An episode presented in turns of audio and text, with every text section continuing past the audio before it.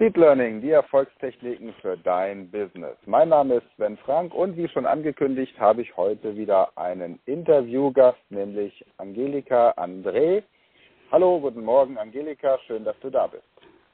Hallo, guten Morgen Sven. Danke Erzähl, für den Anruf. Sehr gerne. Erzähl mal, wo kommst du her? Wo du hast so ein bisschen einen Akzent in deiner Stimme. Wo lebst du? Also ich bin im Süden Deutschlands zu Hause in der Nähe von Ulm und habe hier meine Praxis im Haus und altersmäßig habe ich schon einige Lebenserfahrungen auf dem Buckel. Ich werde nämlich jetzt dieses Jahr 65, das heißt also, ich habe schon viele Jahre und Jahrzehnte Arbeit hinter mir in verschiedenen Bereichen. Und genau darüber möchte ich mich jetzt auch mit dir unterhalten. Du bist in deinem Leben in sehr unterschiedlichen Bereichen aktiv gewesen, die gar nichts miteinander zu tun haben. Das heißt, du hast mehrere Umschulungen, Weiterbildungen, berufliche Neuorientierungen. Magst du mal so ein bisschen erzählen, so die 65 Jahre in einem kurzen Zeitraffer, was du schon alles erlebt hast? Ja. Also hier ein ich bin in Bayern in die Schule gegangen, habe in Bayern Abitur gemacht, technisches Abitur, was damals äh, bei Mädchen nicht so normal war und unser Mathelehrer hat damals auch gemeint, die größte Strafe für ihn ist immer Mädchengymnasium zu unterrichten. Aber das hat mich alles nur motiviert. Habe dann nachher Betriebswirtschaft studiert und habe dort das erste Mal so mit Zahlen im Fachbereich Steuern äh, die Zahlen kennengelernt und gemerkt, wie wichtig Zahlen sind und vor allem das sich merken dieser Zahlen. Dann lief das weiter. Ich habe das Studium abgeschlossen und bin dann im Steuerbereich äh, tätig gewesen und zwar fast vier Jahrzehnte. Habe dort natürlich überwiegend mit Zahlen zu tun gehabt, in den Bilanzen, in den Besprechungen mit den Leuten, habe dort auch äh, Zahlenkombinationen, äh, die verschiedenen, wenn man schon weiß, wie eine Bilanz aussieht, soll und haben muss, stimmen und äh, Zahlen war eigentlich mein Zuhause, aber ich habe immer mehr festgestellt und so jetzt praktisch die zweite Hälfte meines meiner Berufstätigkeit, die dann ins Spiel kam, war eigentlich schon dort gesät. Und ich habe nur noch ernten müssen, weil ich gemerkt habe, die Menschen, die kommen zur Bilanzbesprechung, zur Besprechung ihrer steuerlichen Probleme, was ja die meisten nicht so interessiert, weil wir wissen ja, das größte Stresswort ist Steuer im Bereich, äh, wenn ich mit Steuern zu tun habe und ich würde jetzt im Wingwave-Bereich, in dem ich auch arbeite, testen, dann ist bei 99 Prozent Stress pur. Das heißt also, aber ich habe gemerkt, die Menschen bauen sehr schnell äh, eine Komponente mit mir auf, wenn ich Besprechungen mache und erzählen mir von ihren privaten Dingen, was nicht funktioniert oder wo sie Tiefschläge, Schicksalsschläge erlebt haben. Und das waren dann so die Bereiche, wo ich gemerkt habe, ich habe immer mehr in meinen Besprechungszeiten und in meinen Tätigkeiten mit meinen äh, Mandanten, die ja im Steuerwesen so heißen, äh, die eigentlich mit Steuern nichts zu tun haben, sondern das eine Lebensphilosophie war. Und so habe ich vor 30 Jahren dann entschieden, äh, so eine Ausbildung zu machen im Punkto Lebensberatung. Das klingt jetzt erstmal so pauschal, aber Lebensberatung ist so ein Bereich, wo man dann sich wirklich an die Menschen wendet, nachfragt, mit sich mit dem Leben der Menschen auseinandersetzt. So, das war der erste Einstieg. Doch dann äh, kam äh, mein Sohnemann auf die Welt und dann habe ich nochmal entschieden, der Bereich ist mir wichtiger, dass mein Sohn mich hat, dass mein Sohn die Bereiche hat, äh, die ihm wichtig sind durch seine Mutter und durch äh, das Elternhaus und habe dann nochmal den Bereich, was ich mir eigentlich aufbauen wollte, nochmal zurückgesteckt. Und erst als er dann Abitur machte, aus dem Haus ging ins Studium nach Stuttgart, da habe ich dann entschieden, so, weil das hat mich gebissen nicht mehr losgelassen. Ich habe sehr viele Bücher gelesen, habe also überall immer wieder wurde ich mit dem Thema äh, konfrontiert.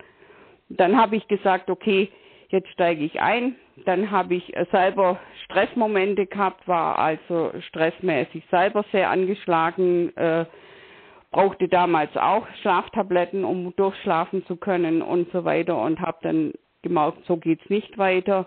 Habe dann die Ausbildung angefangen, Heilpraktiker für Psychotherapie, weil ich gemeint habe, das ist ein Bereich, wo ich in die Psyche einsteige, wo ich mit diesem Thema Psychologie zu tun habe habe dann parallel äh, angefangen, eine Ausbildung zum Hypnoanalytiker zu machen, damals in Leverkusen. das hat alles schon so gut zusammengepasst und ich habe gemerkt, ich muss in diesen Ausbildungen an meine Sachen ran. Und das war für mich die erste gute Erfahrung, dass ich gemerkt habe, okay, das ist nicht, dass ich mich um die anderen kümmere, sondern dass ich erstmal mich um mich kümmere. Und dann wurde ich immer mehr so äh, ja stabiler, wieder total lebensfreudig, neugierig in allen Bereichen und habe dann relativ schnell nachher dann äh, über diesen Bereich äh, Hypnoanalytikerin und äh, Heilpraktiker von Psychotherapie habe ich sehr schnell dann natürlich über den großen und riesigen Bereich meiner Mandantschaft, die ich ja 40 Jahre hatte, hatte ich da sehr viele Menschen, die gesagt haben, ja genau, das ist das, was mich mehr interessiert als diese Steuern. Und dadurch hatte ich natürlich auch einen sehr großen Zulauf von Menschen, die in dem Bereich neugierig waren. Dann habe ich weitergemacht und habe gesagt, okay, äh, diese, es gibt viele Menschen, vor allem im männlichen Bereich, die sagen, Haarhypnose, das ist alles irgendwo so suspekt und das ist auch, und äh, Heilpraktik für Psychotherapie ist ja eigentlich mehr nur, nur eine theoretische Ausbildung. Also war dann das Neurofeedback das nächste, weil da konnte man dann den Menschen gut erklären, okay, die Gehirnströme und das, was im Gehirn abläuft, das regelt sich selber, weil das Gehirn ist einfach phänomenal. Also war das Neurofeedback der zweite große Stein, den ich praktisch da dazugenommen habe und habe dann äh, äh, gemerkt, okay, mein äh, Therapiekreis, den ich aufgebaut habe, meine Puzzlesteine, die werden immer intensiver. Und dann kam das äh, Wingwave noch dazu, weil ich hatte das, äh, dem, äh, das Bedürfnis, so schnell wie möglich den Menschen zu helfen, einem gewissen Zeitraum, weil die Menschen, wenn sie verzweifelt kommen, die sagen nicht, toll, du kannst mir die nächsten Jahre helfen, sondern die wollen sofort Hilfe. Das war dann der nächste Bereich, wo ich dann gesagt habe, okay, Wingwave, da war ich dann sehr oft in Hamburg und habe diese Ausbildung gemacht äh, äh, im Bereich Wingwave. Und dann war so dieses, äh, äh, dieser Gedanken, äh, da fehlt noch ein Puzzlestein und dann war dieses Speed Learning, weil ich gemerkt habe, wenn man sich mit Zahlen äh, gut auskennt, wenn man gut lernen kann, wenn man den Bereich hat, äh, äh, sich äh, gern liest und mit den Texten zurechtkommt, sich Dinge merken kann, dann ist das Leben einfach wesentlich leichter und einfacher. Deshalb habe ich die Ausbildung im Speed Learning Bereich noch gemacht und dann habe ich gemerkt, okay, mein Therapiekreis, meine Puzzlesteine sind komplett und habe dann auch gemerkt, okay, das ist jetzt eine Sache, wo ich äh, gut im Sattel sitze und wo ich den Menschen wirklich sagen kann, okay, in welchen Bereichen kann ich euch helfen. Hm? Das ist eine beeindruckende Lebensgeschichte gewesen jetzt.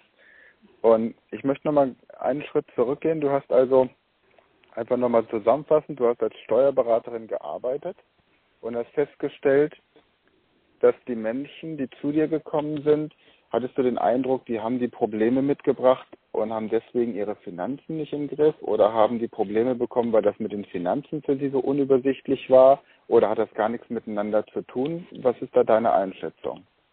Als also als Steuerberaterin schon, gearbeitet hast. Das war schon sehr oft so, dass die Menschen äh, Probleme hatten, weil andere Probleme schon da waren.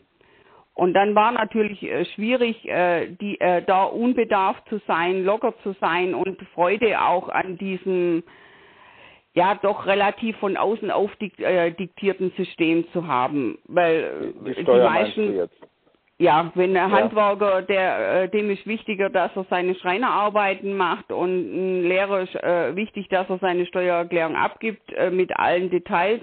Also die Menschen haben selber immer dieses System weit wegschieben wollen, was Steuern angeht und haben aber auf der anderen Seite ihre privaten äh, Dinge äh, nicht mehr so freudig und unbedarft angehen können. Und dann war das irgendwann eine Frage der Zeit, bis da dann auch Probleme kamen. Also ich denke schon, dass es äh, ursächlich war, aber es hängt schon sehr viel auch vom Menschen ab. Also wenn da ein sehr äh, labiler Mensch war, der hat natürlich die Sachen prompt angezogen in allen Bereichen und dann gab es aber Menschen, die rechtzeitig gemerkt haben, okay, das überfordert mich jetzt gerade dieser Zahlenbereich oder diese Sachen und haben angefangen zu delegieren. Mhm. Aber da haben sie auch oft wieder jemand gebraucht, der ihnen da eine Stütze war oder so eine unsichtbare Hand, die ihn geführt hat. Glaubst du, dass, dass dieses, oder anders gesagt, ich meine, als Steuerberaterin hast du ja ganz unterschiedliche Berufsgruppen und Menschentypen kennengelernt, die du beraten hast. Ja. Und, und gibt es so, so eine Tendenz, dass du sagst, grundsätzlich haben die Menschen Probleme mit Zahlen oder bestimmte Berufsgruppen haben Probleme mit Zahlen, bestimmte Persönlichkeitstypen haben Probleme mit Zahlen oder ist das möglicherweise auch so eine Abneigung gegen das, du hast es gerade gesagt, so von außen aufgesetzt, so eine, ein Zwang, man muss Steuern zahlen. Ich meine, wir sind ja heutzutage, was Steuerzahlungen angeht, viel moderater aufgestellt als noch im Mittelalter.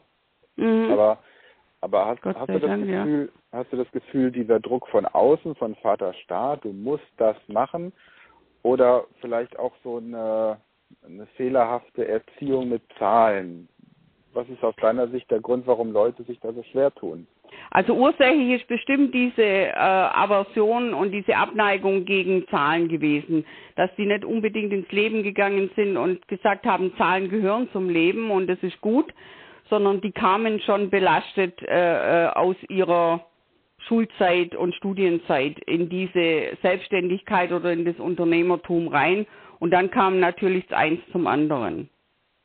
Das heißt, also ich würde schon sagen, diese Menschen, die ich kennengelernt habe oder die dann nachher auch in der Therapie waren, das sind schon Menschen, die tatsächlich in der äh, äh auch äh, mir dann gesagt haben, früher hat Mathe schon nicht Spaß gemacht oder die Mutter hat gesagt, ich habe schon Probleme mit dem Mathelehrer gehabt. Ist kein Wunder, dass meine Tochter Mathe auch hat.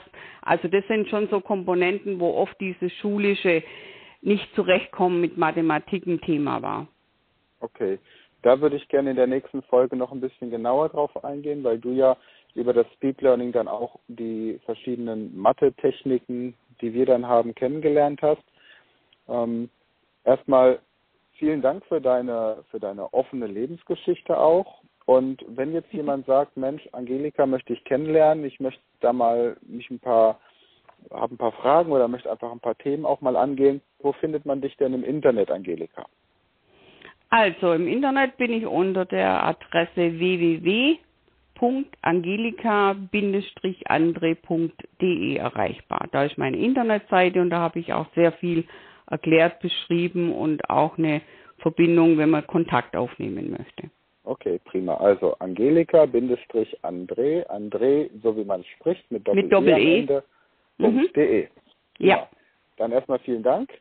Bitte. Und dann, wenn ihr also Angelika kontaktieren wollt, in den Show Notes habe ich den Link auch und dann findet ihr sie direkt. Ansonsten erstmal danke fürs Zuhören und bis zum nächsten Mal.